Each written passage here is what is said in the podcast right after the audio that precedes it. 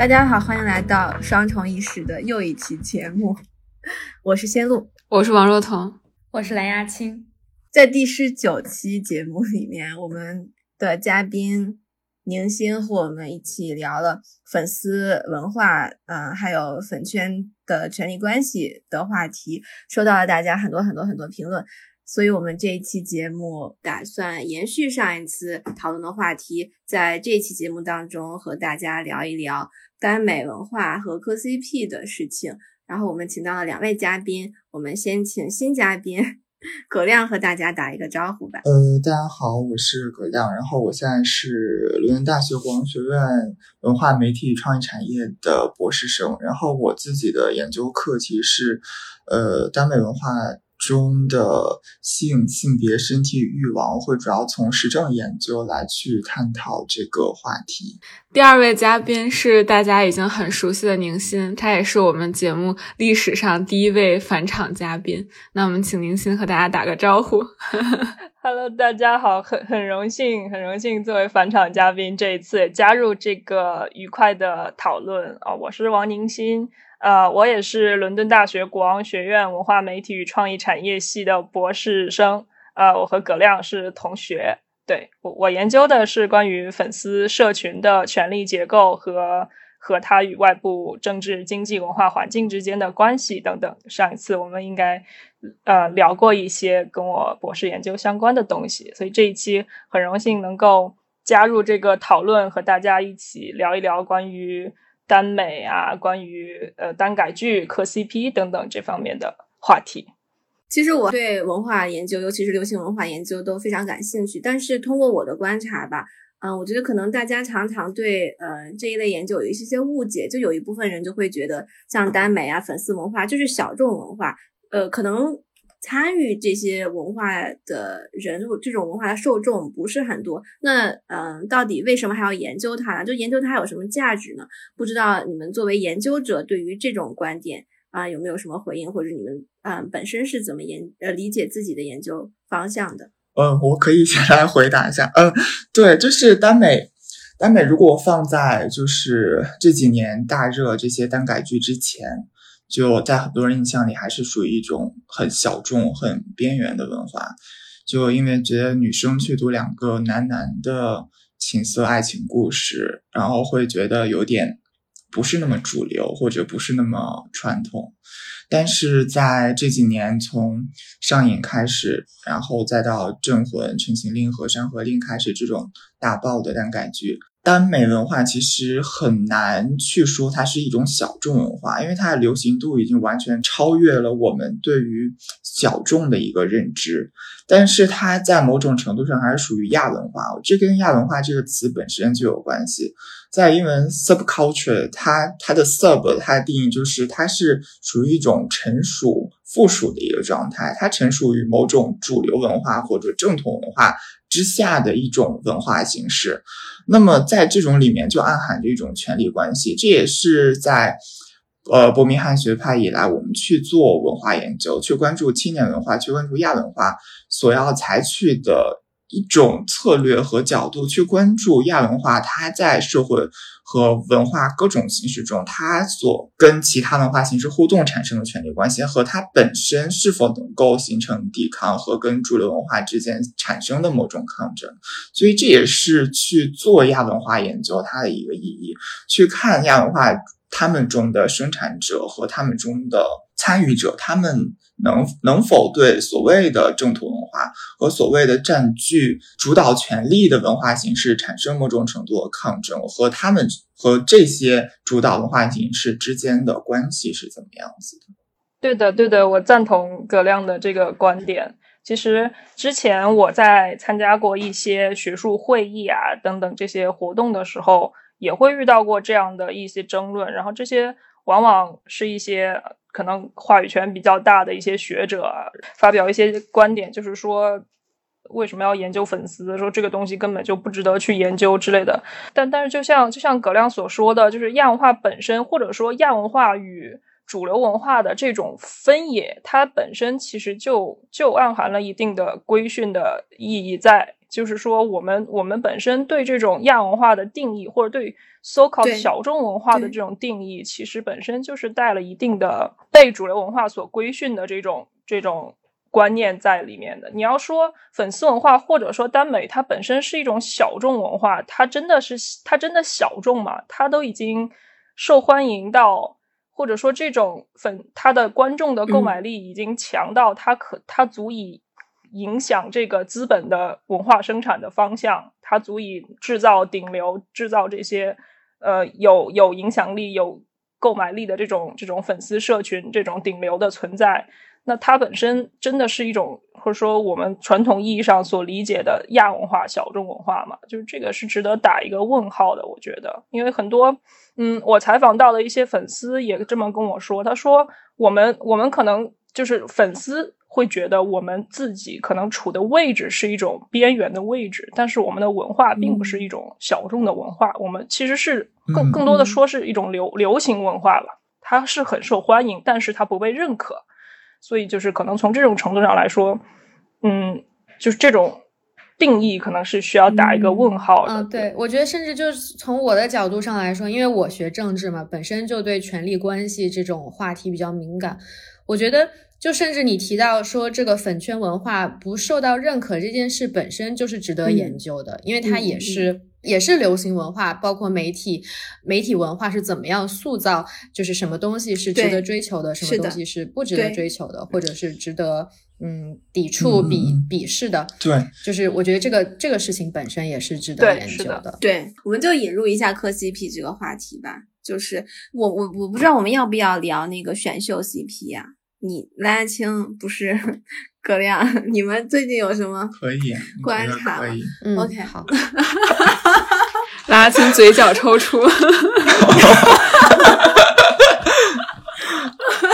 不，就是就是创创追创的时候，我其实没有特别的，就是追哪一个哪一个或者哪一对，因为就我个人的。兴趣而言，我都不太对我的点，但是总决赛的时候，我真的发现叶叶斯莫拉这一个 CP 真的十分的真，可能是大岛上唯一的真情侣，真的非常。那一那一幕非常上头，就是胡叶涛就是自然的从背后环绕着熊熊，你知道吗？还有熊熊的那个宠溺的眼神，习惯而宠溺的眼神，那一幕就那一个小的 GIF 小的短视频，真的这样非常上头。哎，其实我还挺好奇的，就是你们刚刚说选秀的时候，就是磕 CP 不就是要磕，嗯，是。真的感情吗？就是我相信他们的感情是真的，不一定啊。我相信我的 CP 是真的。就两个人完全没有在一起说过话的，也可以被磕啊。比如说，就是创造营的甘望星和和青春有你对呀，就是我相信一个人，我忘了叫什么名字。就两个人完全没有交集，出现在两个不同的节目里啊，但是有人磕啊，这怎么会是真的呢？拉郎。是吗？对呀，但是我是觉得那种拉郎的 CP 磕起来的话，他可能就是心态或者他的动机和磕磕那种有互动的 CP 的那些粉丝动机不太一样。因为一般磕拉郎 CP 的粉丝，他通常是某一方的伪粉，或者是某一方的辅辅为之类的吧。反正就是他他他磕这种拉郎 CP 的一个目的，就是在于他对于那种大势的 CP 的一种反抗。就是比如说，可能我的可就是比如我如果我是一个拉郎 CP 的伪粉的话，就是我可能觉得我喜欢的那个 idol 他和另外一个呃。明星他们之间的这种 CP 是一个比较受欢迎，然后粉丝数量比较多的。但是呢，这样的一种 CP 在我这里是不被接受的，就是我受不了他们这些 CP 粉磕的这个角度，受不了他们两个整天的这种呃磕硬糖的这种互动之类的。那么，我为了从一定程度上对这种呃磕 CP 做一个反抗，那我就想把我的。Idol 把他从那个从那个 CP 关系当中，就是从从那个想象的亲密关系当中提提出来。那么我可能去想象一种其他的一对 CP 去拉郎，去去和他和其他的一个不相干的人去配配在一起，然后说他们两个好配啊，怎样去幻想他们的东西，就是为了有有一定程度上是对这个对这个受欢迎 CP 的一种抵抗。我有采访过一些一些伪粉，他磕 CP 的一个目的就是就是为了这个，嗯，说白了就是为了去打击报复大势的 CP 那那那是腐伪吧？就正常的伪粉，他们不会干嗯拉郎跟磕 CP 的事儿，他们应该只因为会看，他们可能只会看我和嗯就自己跟偶像的 CP。拉郎 CP 和传统磕 CP 不一样嘛，就是他不会说去创作一些同人文啊或者怎样，他嗯顶多剪个视频或者是在微博上磕一磕，说这两个人关系很好之类的。但是，对，就是就是动机不一样，导致他们的行为也不一样。然后我我我有采访过一些伪粉，他磕 CP 的一个目的是为了，就是他是说对方是工具人，就是为了去体现我家 idol 的这个吸引力，啊或者我家 idol 的这个其他方面的一些特征、一些一些魅力之类的。那么我选择磕 CP 就是为了去看他的这些魅力。然后另外一方是谁可能不是那么重要，另外一方的人物性格怎么样也不是很重要。对，就是把他当做工具人看待。可以，那其实我有一个问题哦，就是我们刚刚所呃聊到的，至少是在我的观察当中，感觉大家到处都能够磕到 CP，就不管是在选秀节目里面，还是在电视剧里面，尤其是第单改剧里面，就是能够磕到一个男性和另外一个男性的 CP。然后就是为什么大家会想要磕 CP 呢？就比如说，如果我们只是欣赏这个选秀节目当中的一个人，就直接成为他的粉丝不就好了吗？为什么会就是嗯会嗯觉得他和另外一个人的关系，或嗯尤其是在粉丝眼中想象出来的情感关系，嗯是有吸引力的？对于粉丝来说，就是我看到的一个说法。就是说自己没有办法谈恋爱，就想要看别人谈恋爱。就你们觉得这种说法有道理吗？就为什么磕 CP 会让大家觉得快乐？或者说这是一个值得问的问题吗？这这肯定是一个值得问的问题，但是要很简单的回答，却是相当不容易的。对，因为嗯，比如说就磕男男 CP 这这件事，就是女女性磕男男 CP 这件事，他们为什么会想磕男男 CP，而不是说单纯的我就去粉一个里面的练习生就就 OK 了？那肯定是这这给他、这嗯对于他们自己来说带来的刺激和带来的吸引力更大。那么首先是两个男男的。亲密关系的互动对于他们的吸引，肯定比一个对单纯的练习生展示他自己有多努力、多上进、业务能力多优秀要来的刺激更更强嘛。然后本身对于他们自己的欲望就是达成了那个刺激的点，所以他们就很愿意去。呃，上到这一个 C C P 磕 C P 的这么一个轨轨迹里面去，对我稍微补充一点，就是因为因为这种如果是粉一个单独的偶像，比如说在选秀节目当中，他可能就是并没有那种呃成员之间的互动，能够给给粉丝传达更多更多面的性格。就是说，如果是一个单独的人，可能是更多的去关注他在舞台上的这种业务能力的体现呢，或者是他对于其他，就是他一旦成为一个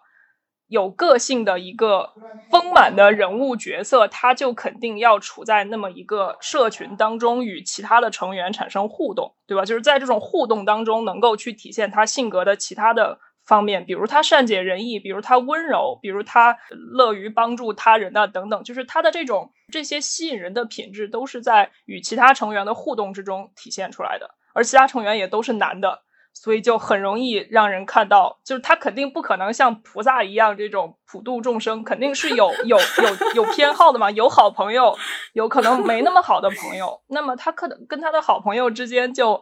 互动的更多一点，对不对？就是他会有这种情感的交流会更多一点，那么这种就会被粉丝去捕捉到，可能会去更关注这些 CP，就是他能够粉丝能够获得的信息。更多就是从从 CP 上能够获得更多角度的关于他们偶像的这个品质之类的。呃，对，对我我也同意，就是因为其实从节目节目方或者从资本来说，不同的男男 CP 对于展现他们里面的选手的性格和丰富他们的人设，其实是带来的效用是更更强的。而且，嗯，比如说今年的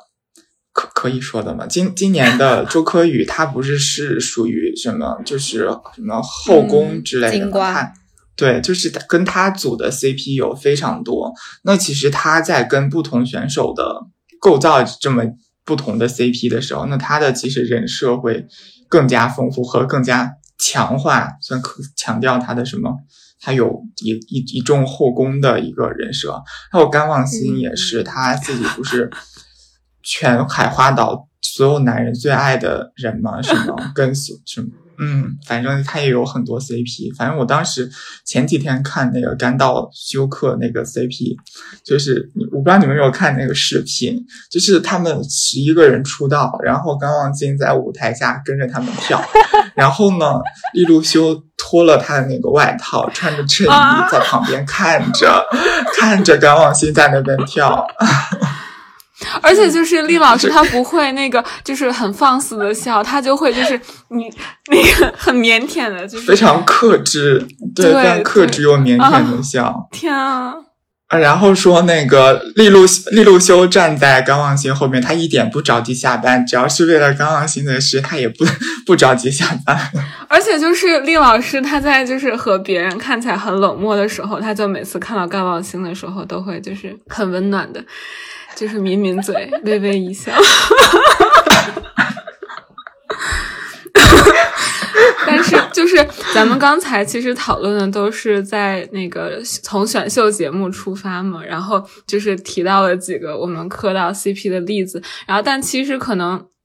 就是咱们在谈到说磕 CP 作为一种文化现象的时候，就这里面包含的 CP 的这个种类，还有包括就是磕 CP 的方式，可能就是会更加泛化一些。就比如说，不一定就是两个选手要有真实的这种互动，就可能比如说像刚刚来阿青说，他可以在两个节目中，就是我们只是看借着这个作为粉丝，就我们借着这个他们的这个形象，也可以就是磕出一些 CP，然后包括就是最近大热的。这个耽改剧和耽美小说中，就是也是大量磕 CP 这个现象的这个相当于是发源地。然后就接下来可能我们也可以聊一聊，在就是看耽改剧中，呃，这个我们磕 CP 的体验。就比如说一个问题，就是当我们磕 CP 的时候，我们到底在期待着什么？我们到底是磕什么？然后可能一个就是比较相关的问题是，嗯，就是感觉磕 CP 就是这。单作为一个词来说，那其实它并不是一个新词，就是在可能一直以来，我们就是这种异性恋，就是 B G 对，就是男女的这种这个关系中，其实磕 CP 包括影视作品中，就磕 CP 一直是一个就是常有的现象。但是就是近些年来，因为耽改剧的出现，就磕 CP 它它里面的这个含义可能就更丰富了。我们磕 CP 的这个种类和就是寄托的情感可能就更丰富。那有什么样的情感是我们？就是一定要在这种耽改剧的这种作品呃环境下去磕，而传统的这种男女的关系是我们没有办法满足的呢。呃，这个其实跟一直一直一直以来做耽美研究，他们都会关注到一个问题，就是为什么这些主要是女读者会喜欢读这个耽美里面的男男的爱情故事。然后一个通通俗的解释，或者一个很常见的一个解释，他们会归因到女性被压抑的欲望和女性被压抑的，尤其是被压抑的一个性欲望，能够在生产和消费耽美故事中得到展开。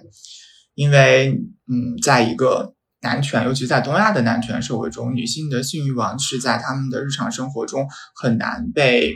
呃，不说公开讨论，就是很难，嗯，会被满足，因为处在一个遭受到多重压抑的一个空间里面，所以他们想要在一个想象的一个世界里，在在写作和阅读这么一个男男的情色和爱情故事这么一个世界里面，去重新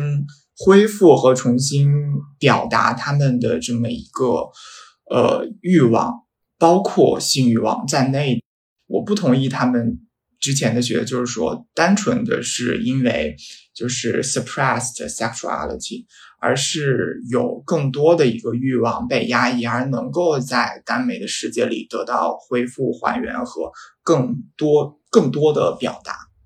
就是你说的这个，不只是 suppressed sexuality，那你觉得就是其他被压抑的方面，具体指的是什么呢？呃，对，就是不只是性欲望，那就是跟。耽美它故事里面非常丰富和非常多元的亚类型有关。当一个女性作者她在生产，比如说仙侠类的，或者说生产呃系统未来末世这这这些不同的亚类型的耽美小说的时候，他们在生产他们的世界观和生产他们的一些人人设和故事设定的时候，他们可。会把肯定会不自觉的把自己的一些欲望带到这些故事的想象和生产中去。那比如说，他想生产一个就是完全平等的世界，或者有一些技术能够克服的一些世界，那肯定是在他在现实中不能够满足一些欲望带到这些故事里面去。然后，嗯，有一些作者他在采访的时候，他们也会说他们在生产某一段。男男亲密关系的时候，他们可能会对应着现实中某某一些未被达成的一段关系去想象，而这一段关系不一定是男男关系，有可能是他自己经历的某某些关系被转化成一段男男的爱情故事。嗯，唉，怎么了？说这个就有点敏感，因为很多读者他们会很忌讳这一点，就是说我发现我的这个这个课的这一段男男 CP 在现实中，在作者眼里其实他是。一段男男男女故事，这个在古早的一一些作者，前几天我看那个天籁之渊，就是非常老的一个作者，他之前对我小时候看天籁之渊长大的，对，就是因为这个事情，他遭受了一些争议。不是写 B G 的吗？还是他都写的呀？都写，但是他对他现在的 B G 的那个名字叫君子以色，他现在他是说自己不写很早就改了。嗯，对，然后但是他之前写那个，我记得应该是《十里红莲宴酒》这这这这一系列时候，他说原来的主角其实是男女，而不是男男。他后来因为一些他自己的一些故事，然后改成了一些男，改成了男男写，然后当时就激起了挺多的反感，说他后面又有一些他的表述，然后有一些读者就是说他就是觉得。B G 优于 B L 啊之类的这样的一个东西，而且很不喜欢，就是我喜欢两个男男的故事，原先竟然是一个男女的故事。嗯，这这个其实包含很多话题，就就包含我们之前讨论过这些关于耽美里面究竟有没有艳女的故故故事，因为把男女变成一个男男，变成一个非常忌讳的一个事情，而且这个。嗯，男男再变成男女，又变成一个更加忌讳的一个事情。因为耽改剧里面，但凡出现把男男线变成男女线的东西，一定会激起书粉和就是耽美文化参与者里面极强的一个反抗。嗯，以前的耽改剧里有这种翻车的吧？就是把。对，就当年《陈情令》爆出来，就是说把温情的剧份要加长，就是说这个演员给自己加戏要加跟魏无羡的感情戏的时候，当时那个《陈情令》的剧的那个官微，对官微被涂的非常厉害，我记得是三十万条骂评，非常非常的剧烈的一个 抗争。从研究者的角度去看这种行为，就是你们会。对这种行为做出什么样的解读呢？就这算是 CP 圈内的一种嗯多样性的证明和嗯斗争的体现吗？对，我觉得从一定程度上是能体现粉丝作为消费者他们的 agency 的嘛。就是像之前聊到的这种粉丝，他并不是说完全的一个接受者，就是这种。资本如何去塑造这个文化产品，都会受到粉丝的追捧之类的，就是并不是这样，就是他们之间是有这个，就是资本和粉丝之间是有鸿沟的，就是他们资本只能够去预测粉丝喜欢什么，可能粉丝去更追捧哪些方面的这个这些情节呀，包括人物啊等等，但是粉丝是不是捧场，是不是买账，这个还是要粉丝自己说了算的，就是很容易就会有这种翻车的情形出现。就是粉丝可能不喜欢你的这种收割韭菜的这种方式之类的。对，就是粉丝其实也是能够从一定程度上分辨资本它的这种割韭菜的行为之类的，尤其是 BL 转 BG，这是大忌，最不能被接受的就是这种。对，所以一般单改剧的话，呃，一旦传出来一部作品，它呃一部耽美作品即将转拍成耽改剧，就是传出来这个消息的时候，往往他的那些评论区里面都会有书粉在说。我们要求的就是要你要尊重原著，你要选的角色要贴那个人物，然后不要魔改等等。他他这些要求其实都是为了去，嗯，有一定的这个就是从从粉丝从受众角度去对资本的引导或者影响吧，企图去影响，对。就是说到为什么这两年会会磕 CP 比较流行，或者是这种单改剧比较流行，它变成了一个趋势。就是刚才葛亮可能解释了一些内在的这种从性别角度解释了一些原因，然后我可能稍微补补充几个角度吧，就是其他的层面。嗯，呃，第一个我是觉得，呃，单改剧之所以这两年成为一种趋势，它是要和平台或者是技术层面的。变革要联系在一起的，就是因为微博或者是一些社交媒体，包括一些短视频平台等等，他们开始逐渐的，就是他们的这个用户体量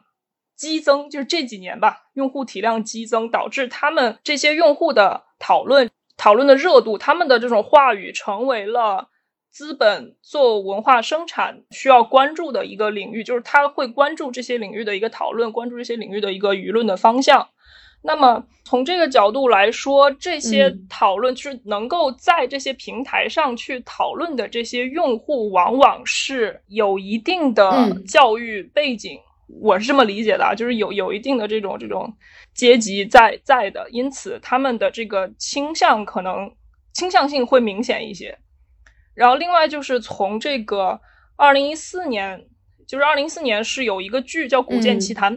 就是李易峰、杨幂、陈伟霆他们演的那个剧，那个剧之后才开始逐渐出现了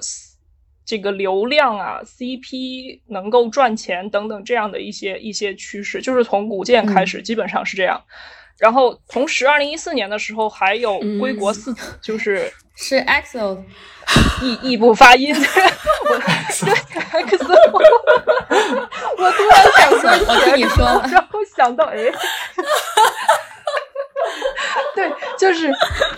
就是归国四子，呃，张艺兴、那个黄子韬、吴亦凡、鹿晗，他们他们几个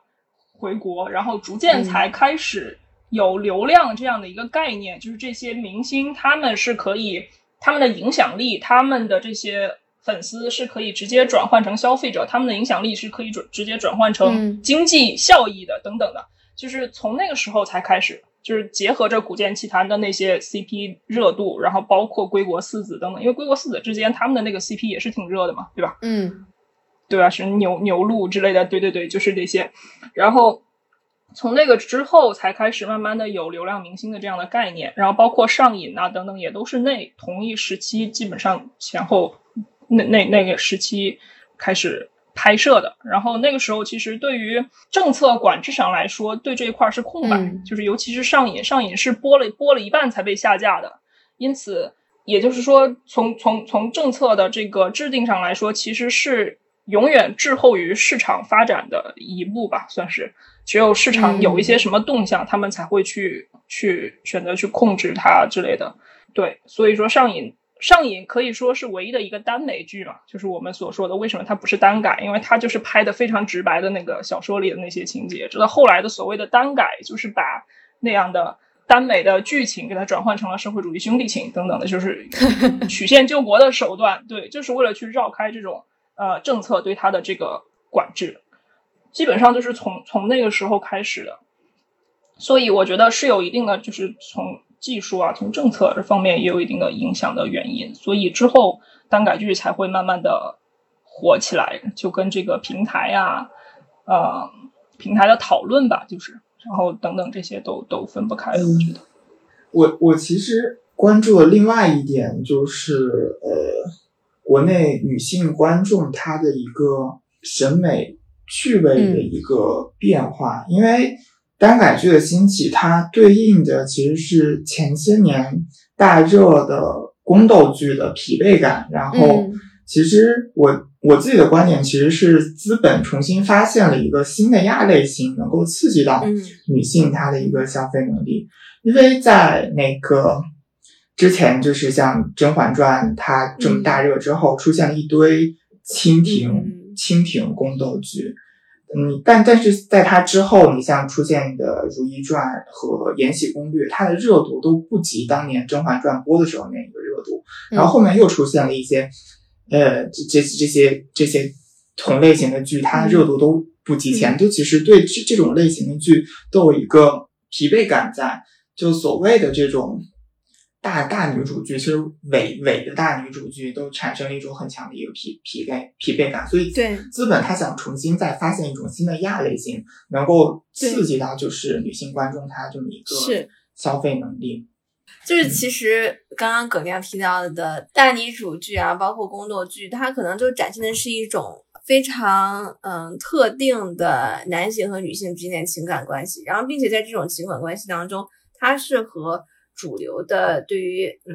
性别观念的期待可能相符的，但是呢，就像刚刚葛亮提到的，资本现在找到了这种新的在耽美剧当中所体现的引呃能够吸引女性观众观看的这种情感模式，有可能是一种呃更加平等的，由两个嗯更加完整的人格发展出的平等的情感关系。然后这种情感世界里面可能有更少的束缚和更多的自由。虽然在这样的情感世界当中，这种情感关系是不是属于女性的，而是属于男性的？有可能女性反而能够在这样的情感关系当中找到更多的期待。所以在看耽改剧的时候，其实有一些女性观众就会带入带入，呃，可能这个关系当中受的角色，然后又有一部分观众就会觉得不应该带入，就觉得这两个主角好好谈恋爱跟你有什么关系？不要随随便便带入。你们觉得，就是你们对这样的现象有类似的观察吗？嗯嗯，就代入不代入这个问题，其实是我比较关注，就我自己的研究里面也会比较关注的一个点。这其实可以讨，就是可以讨论到二十年前的日本的 BL 文化的研究，就也有当时就现在也会也肯定会引到他的论文，叫 McLeland，他的论文他觉得就是。BL 漫画中，尤其是瘦的那一方形象，因为他觉得 BL，他他的观点就是 BL，他漫画就就是日本这种 BL 漫画塑造一种雌雄同体的一个男性的一个形象。然后呢，这个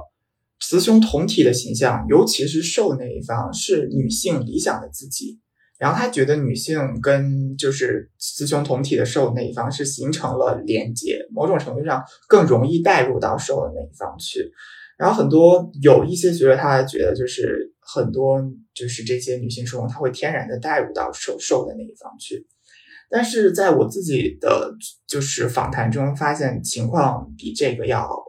复杂和多元的多。就有的女性确实会，有的女性读者，她们确实会带入到就阅读故事或者说单改剧里面带入到受的一方去经历她的一个世界和跟她一起去经历那一段。亲密关系，但是有的人会采取一种就是脱离于这个故事，我纯粹是来欣赏绝美爱情的，然后站在就是进入到那个世界里，然后去观看这两个男性他们的互动和他们的故事线。这也是很多评论就是什么为绝美爱情而尖叫，这这这种很常见的这种评论出现的一个原因。但是还有一些更多元的一些阅读位置，就是他们时而代入，时而不代入。就我有时候我跟这个受产生了很强的共鸣，或有时候我跟攻那一方产生了很强的共鸣，我会我会自动带入到他那一方，嗯去感受他的那个世界和感受他的那些情感关系。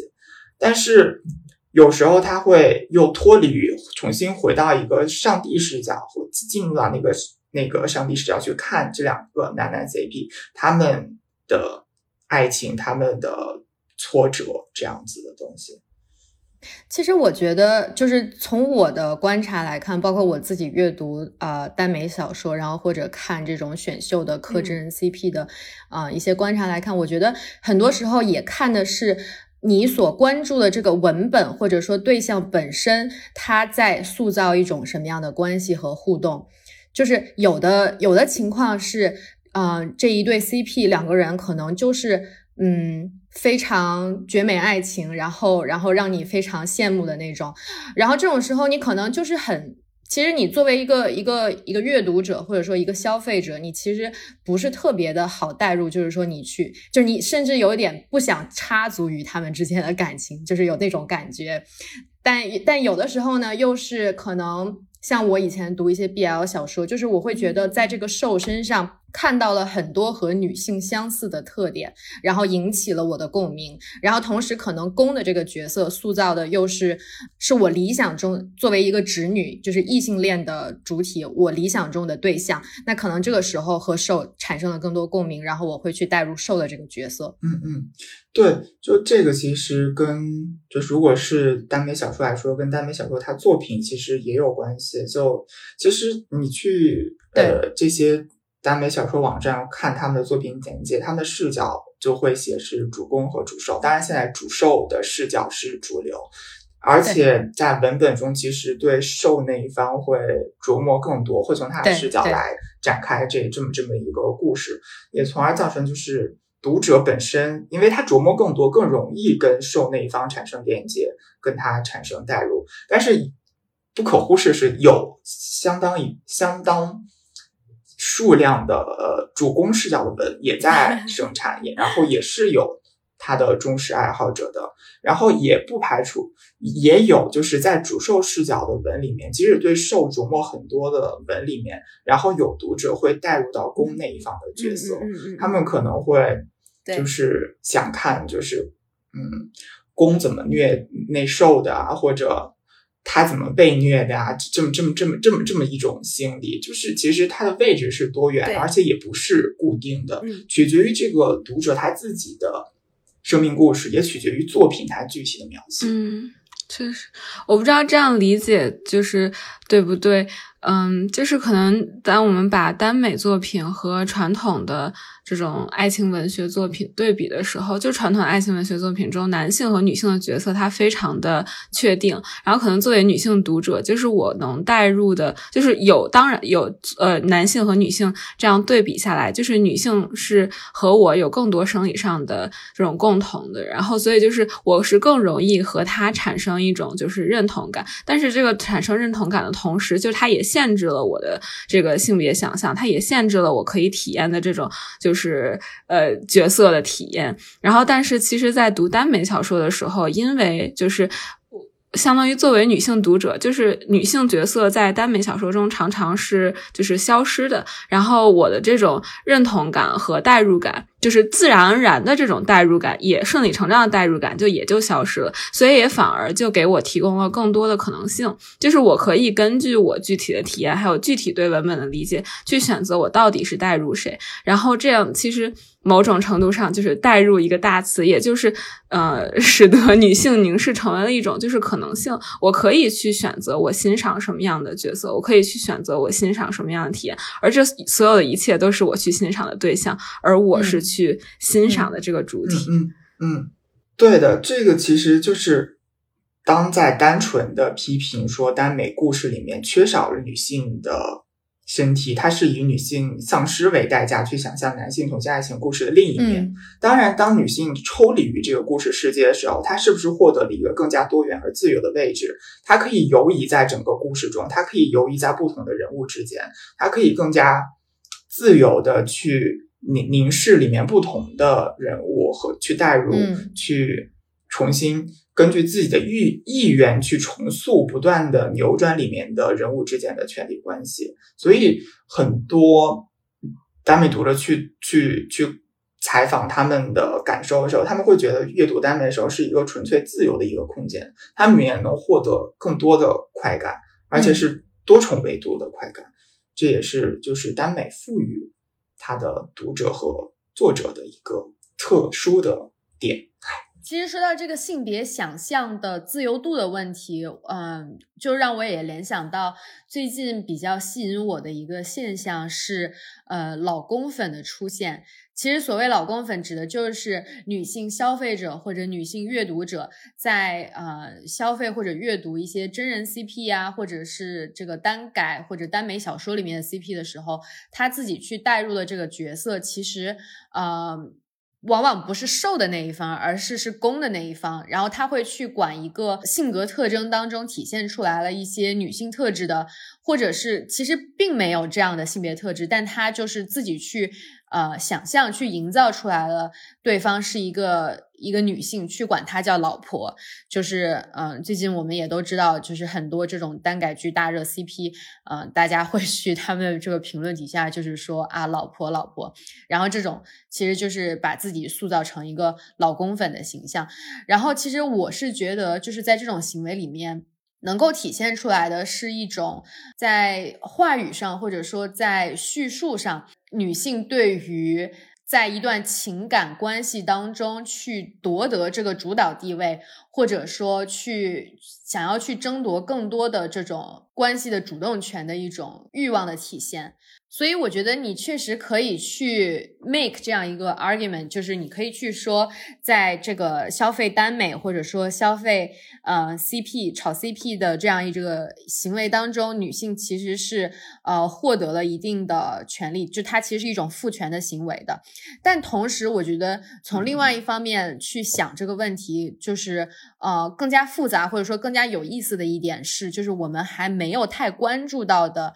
真正在现实当中，其实是呃性取向可能是同性恋的这样一些群体，就是当女性在去消费 BL 呃小说，或者是在这个呃电视剧当中，或者说选秀当中去去想象这种 BL 的 CP 的时候，其实它真正就是他也是在对同性恋呃 BL 群体，或者可能 GL 相对来说呃少数一些吧。比较主流的可能还是 BL，就他对现实当中的 BL 群体其实是在做出一种想象和解读的。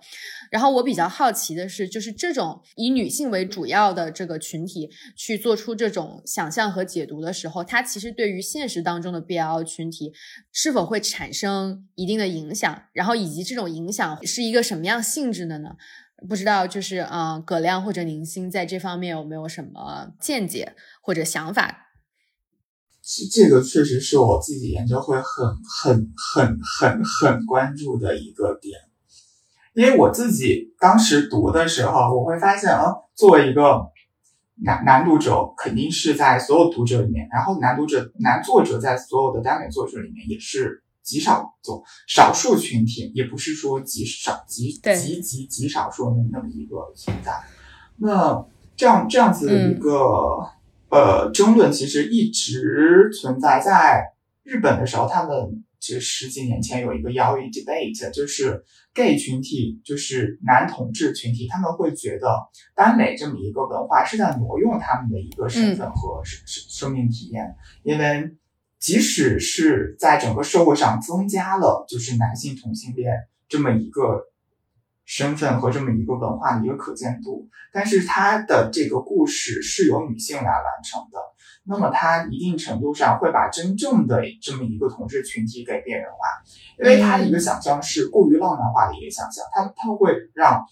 可能会让所有的读者会觉得所有的男男同性恋群体都一定是颜值高的，都一定是拥有一段浪漫爱情的，有有而且都是此生不渝一 v 一的这么一种浪漫爱情。或者就是看多了那种霸道总裁的，会觉得所有的男同男群都非常有钱，人均霸道总裁这这么这么这么一种形象。但其实这跟真实的、真实的就是 gay 男男同性恋这个群体是存在着脱离的。当然，这这个这个点其实有有它矛盾的地方所在，因为这个要观察到，就是耽美文学它本身是一种。它属于言情吗？还是而且是一种浪漫文学？它本身作为一种流行的浪漫文学，它就是浪漫化想象。如果你要赋予它要描写现实的同性恋政治这么一种任务，其实是对它有强求的。对，那那但但其实有人说，就是如果你要看真真正同性恋，你应该去看所谓的同志文学。但但这其实又有一个毛病，就是说，那你现在因为耽美文化，它其实增，它是在这么一个男男男男的描写中，它占据了更大的话语权，占据了它的主主。更大的可见度，那其实更加进一步把阅读同志文学和真真正的同志的生生存状况给遮蔽掉，所以这是它确实会存在的一个问题。但其实我会关注，同时会关注到另一方面，因为在这之前，如果说谈到同志群体的话，如果不不阅读耽美群体的话，可能会觉得它是一个就是。社会上的少数或社会上的异类，然后他们如果可能会一想到男同志的群体，会想象到呃艾滋病，会想象到道德不端，这这这这这这么一种想象。当然，这个耽美文化出现会确实会蛮大程度上扭转这么这么一种印象。然后在另一方面，当我们作为一个性少数群体，当我们作为男男同性去阅读这么一个浪漫文学的时候，其实也很大程度上赋予我们自己对于爱情的一个想象，因为我们之前所有可阅读的材料也只有，就是我们想要读浪浪漫小说的话，romance novel 的话，那也只有就类似于琼瑶或类似于。之前的就是言情作者写的言情那那么一些资源可可去读，那我们也没办法，我们要去做 cross gender reading，我们得把自己化身成女性，代入成里面的女性去想象的那么一个爱情故事。那么耽美的出现是不是赋予了我们这样一种可能性？我们可以以自己的直接的这么一个身份去带入到这个故事里面。那么，那么它某种程度上也是为我们生产的，我们更容易代入嘛？某种程度上为我们生产的这么一种。浪漫小说，那其实不是说同志小说就一定要非常残酷、非常现实、非常的悲惨。那么，其实我们应该拥有阅读浪漫小说的权利。那其实本身不应该把任何一端给他给就是强调。那其实真正的同志生活，真正的这个群体，那它就是日常的，那它就是一个普通人的生活。你过于强调某一端，那都是不太合理的。对，就是我赞同他这个观点。就像我上一期提到的，其实耽美作品就是耽美这种题材，就是给给读者提供了一种更多的可能性，提供了一个更多去去幻想，或者是更多去呃创作这种理想化的这种情感关系的一种可能性。对。就其实说到想象这个关系，我觉得比比创作耽美文，就是嗯更加让我感兴趣的行为是最近啊非常火的泥塑。然后其实我们也知道宁星最近在对泥塑文化啊进行一些田野调查和研究，你愿不愿意和我们分享一下？对，其实泥塑本身这个词其实是一个谐音，它应该是逆逆苏，逆就是那个正逆向的那个。反反向就是那个逆苏是草字头加一个半，对对，玛丽苏的苏。那所以这个苏其实这个也就是源于玛丽苏这个词，呃，就是因为玛丽苏这种这种。呃，怎么说这种题材嘛？它其实本身就是一个，比如说需有一个女主角，然后呢，她才华出众，拯救全人类，然后所有的男性角色都爱她，等等，就是这种很脱离现实的这种呃题材。那么这种题材一般被被称作叫做玛丽苏。那么逆苏它其实是相对于就是正苏而言的，就正苏也也被谐音叫做整苏，然后正苏其实就是正向玛丽苏的意思。嗯。也就是它彰显出了它的这种呃生理性别的一些，也就是说它的这种性吸引力是和它的生理性别是一致的，就是这种叫做正向玛丽苏。然后逆苏的话，其实就是逆向玛丽苏，也就是所谓的它的生理性别如果是男的话，那么它展现的这种吸引力可能是比较偏女性化的等等的。然后呃，在这种在这种泥塑的。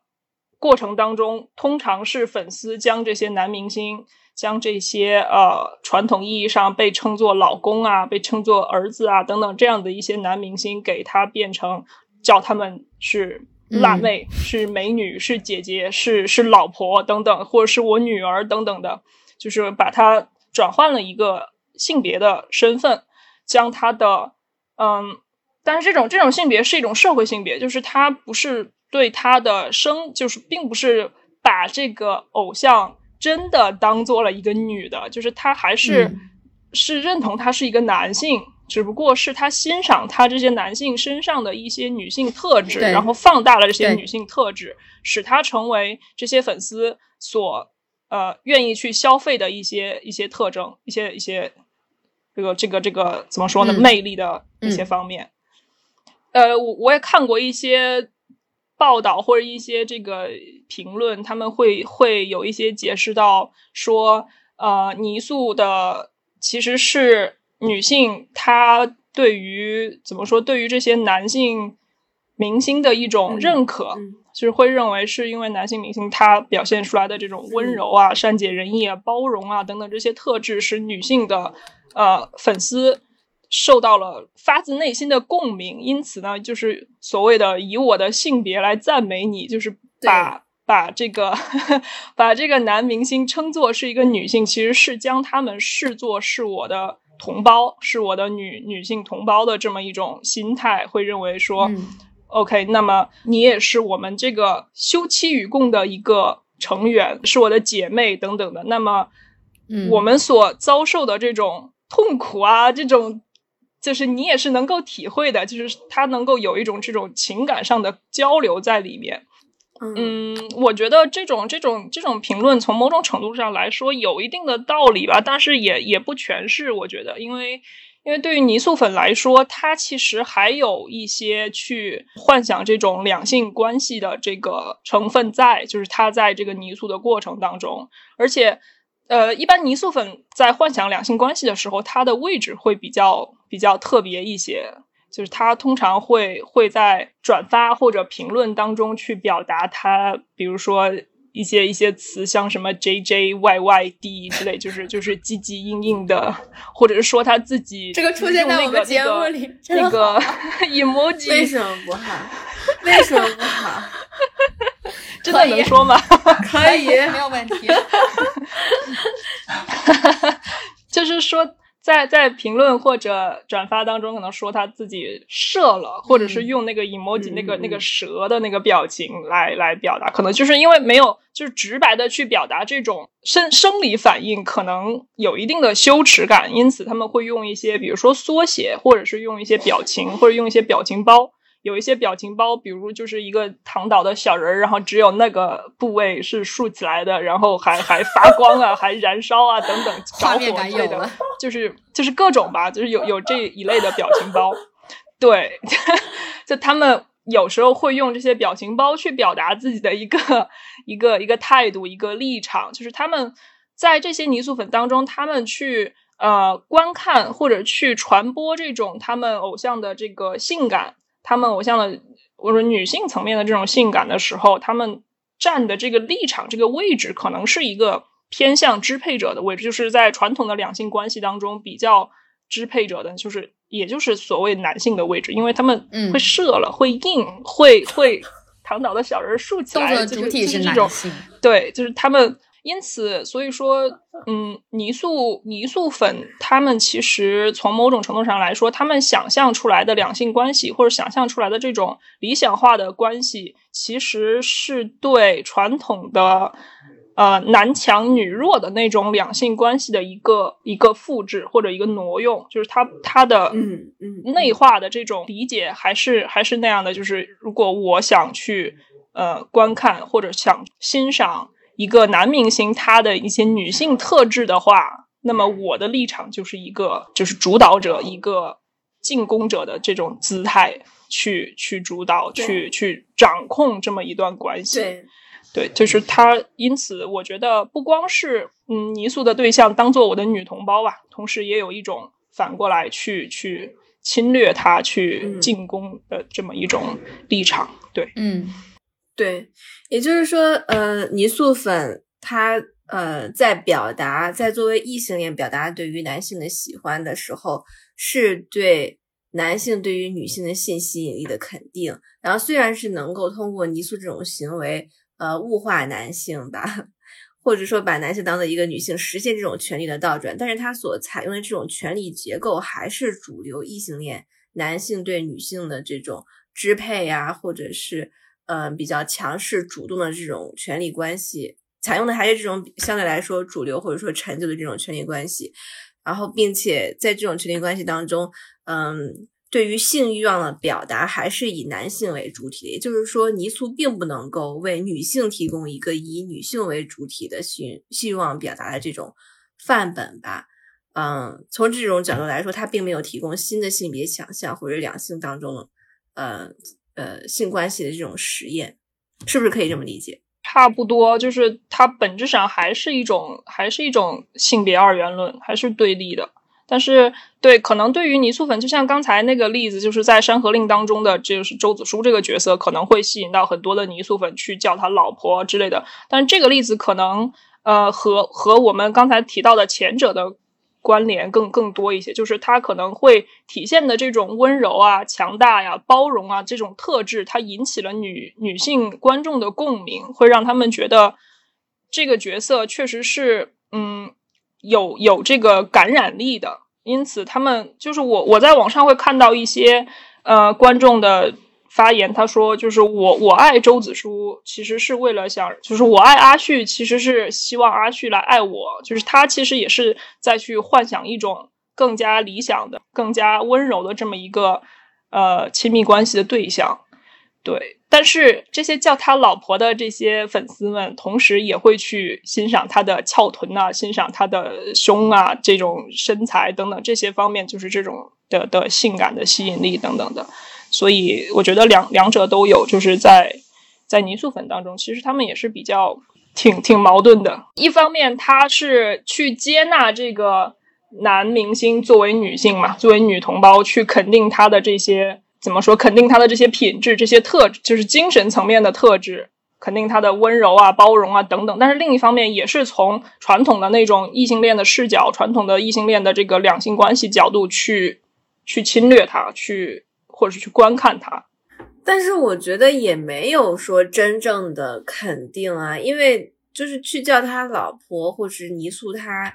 就是因为不能把具备女性特质的男性当做纯正的男性，就是这种阳刚之气男性去欣赏，而要通过泥塑这种行为去合理化他身上出现的这种令人欣赏的，常常被认为是女性所特有的特质，比如说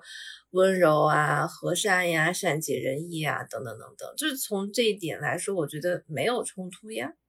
我觉得他的出他的点在于，就是泥塑本身，你要说他。有没有先锋性？有，它是一个女性表达，她把另外一个具有温柔特质的男性把他泥塑成老婆，然后说他温柔和且强大，然后他具有就是对于女性欲望表达。但是你去细究他具体表达的形式，他说一个把把对方称作老婆，那还是一个夫妻二元关系嘛？那我嗯嗯，你是我的老婆，我我是你的老公这样一个东西，而且在具体表达里面，他用了一些。呃，是呃，不断突出生殖器，而且是男性生殖器的表征啊，或者功能的这些表述，还是一个很男性生殖器中心的一个表达。那么，我在重新想象男的这一方为老婆的时候，那我带入的位置是一个男性的位置去想象对方为老婆，用的所有的话语都是一个男性生殖器中心为。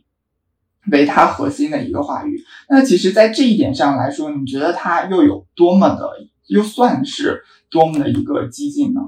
就还是他去想象对方为老婆，我为老公的时候，那我还是得变身成一个男性，才能获得这么一种权利。那这个其实不不能算是说他有多么激进的一种一个一个点嘛？就这也是他。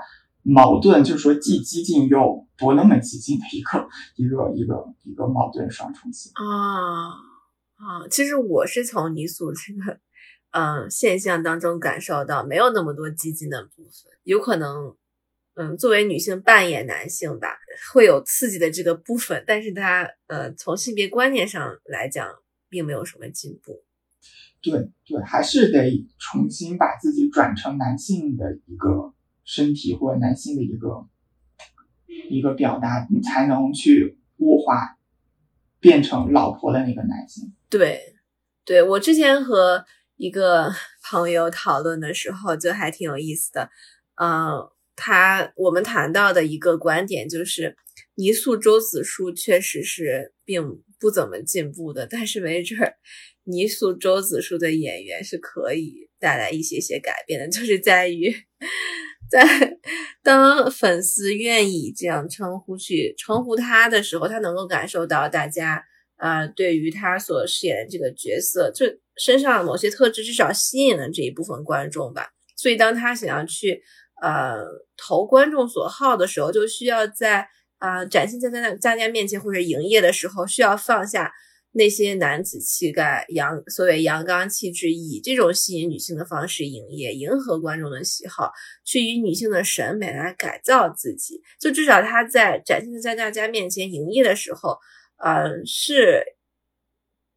是嗯，肯定了，肯定了大家呃对他的欣赏的吧？就这种呃女性特质的欣赏，就。或许也能够让更多的人感受到，原来这是大家女性所欣赏的男性，就会对呃男性所追求的，他们心中所认为的女性所欣赏的男性的阳刚气质，能够做一些些呃影响或是改变吧。对，就嗯，也挺有意思。就一直说那个谁，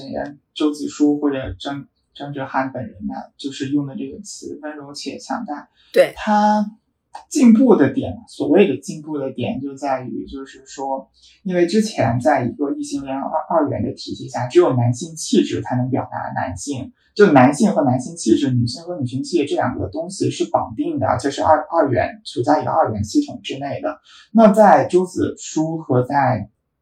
泥塑泥塑张哲瀚的时候，那么其实会发现，男性本身跟男性气质不一定是完全绑定起来的。男性男性气质和女性气质，它是同时可以出现在一个人身上的，这其实是他蛮进步的一点。对，也就是女性女性消费者，她能从一定程度上去影响资本的文化生产，影响它的这个方向嘛？其实我觉得你刚刚谈到的，就最后这个点，也是耽美小说当中所刻画的，男性是女性眼中的理想男性，然后就包括在泥塑的时候，其实。也是女性眼中的，嗯，他们欣赏的这种男性吧，也是具备女性特质的。就是从这一角度来说，那可以说这是一种啊，就是给流动的性别观念创造了一一定的空间嘛。就换句话说，就当我们每次都在说啊，又巩固了性别二元论，然后又巩固了性别刻板印象，就是这种反面。的这种流动的性别观念，就到底它具象化在一种想象啊、情感想象或者性别想象的话，它是什么呢？或者说我们如何获得这种相对来说流动的啊，没有很多条条框框这种性别想性别想象？就像周子舒，他确实是一个例子啊，就是他身上具备的美好人性的美好品质是不以性别为边界的。其实不只是说周子舒这么一个人，他这一个人身上哈，但其实体现在就比如说《山河令》或者说原著《天涯客》这一整个故事里面，他两个人物身上和这两个人物形成的关系的互动上面，因为你会发现，其实，嗯，温客行他其实也不是说一个纯粹男性气质的艺人，即使他是公公的所谓。所谓的攻的那一方，他其实比如说在二十六集的时候，他躺在那个周思舒怀里，那其实还是一个小小小小鸟依人的这么一个形象。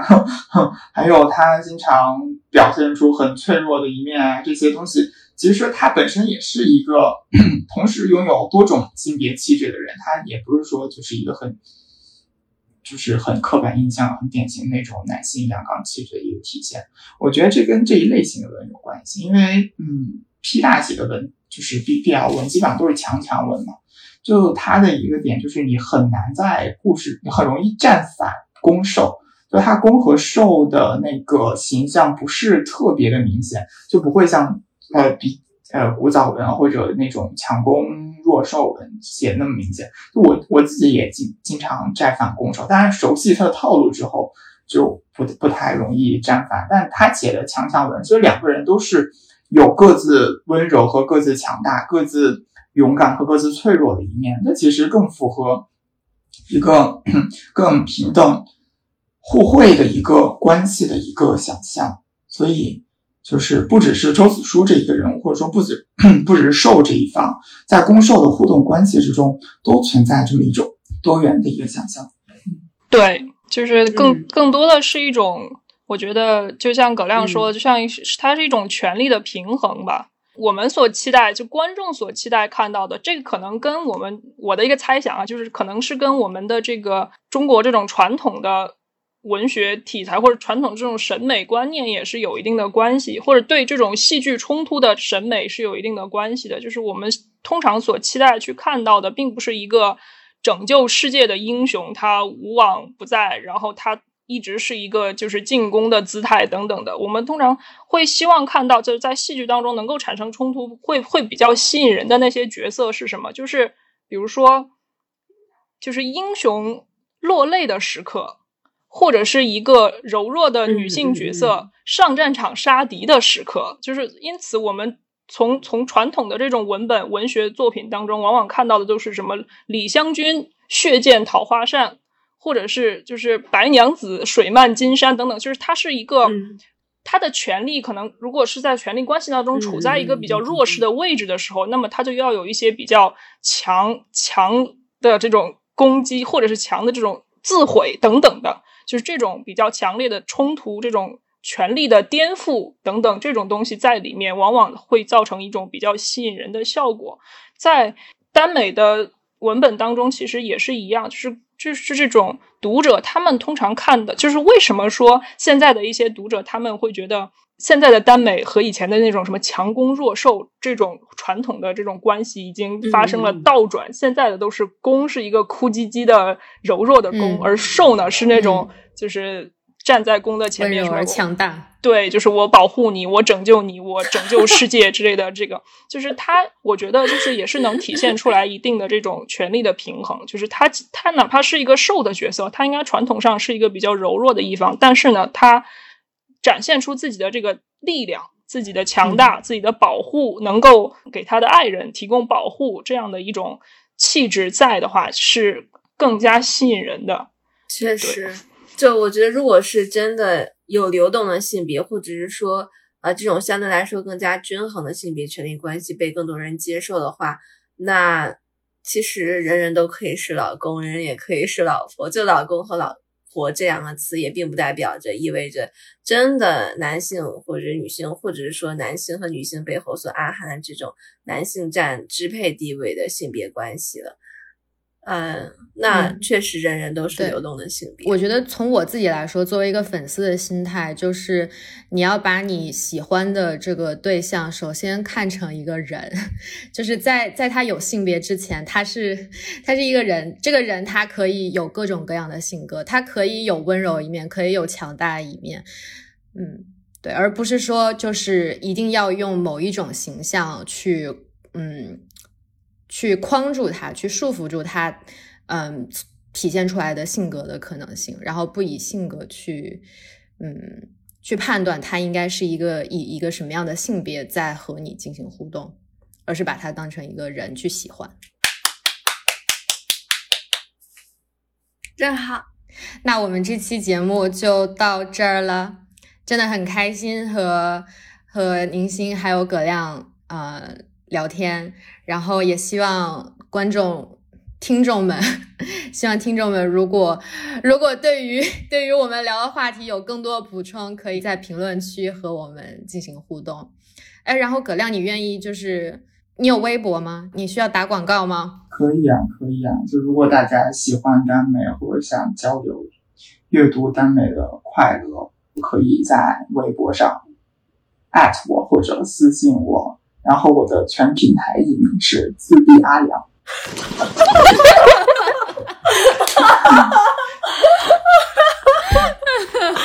专业专业，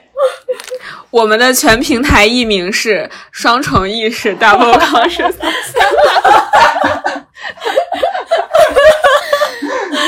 那再补充一下，如果没有听过我们上期节目的，就是宁心的呃微博平台艺名是 盛夏口莲。没有，只有微博平台，没有其他平台了。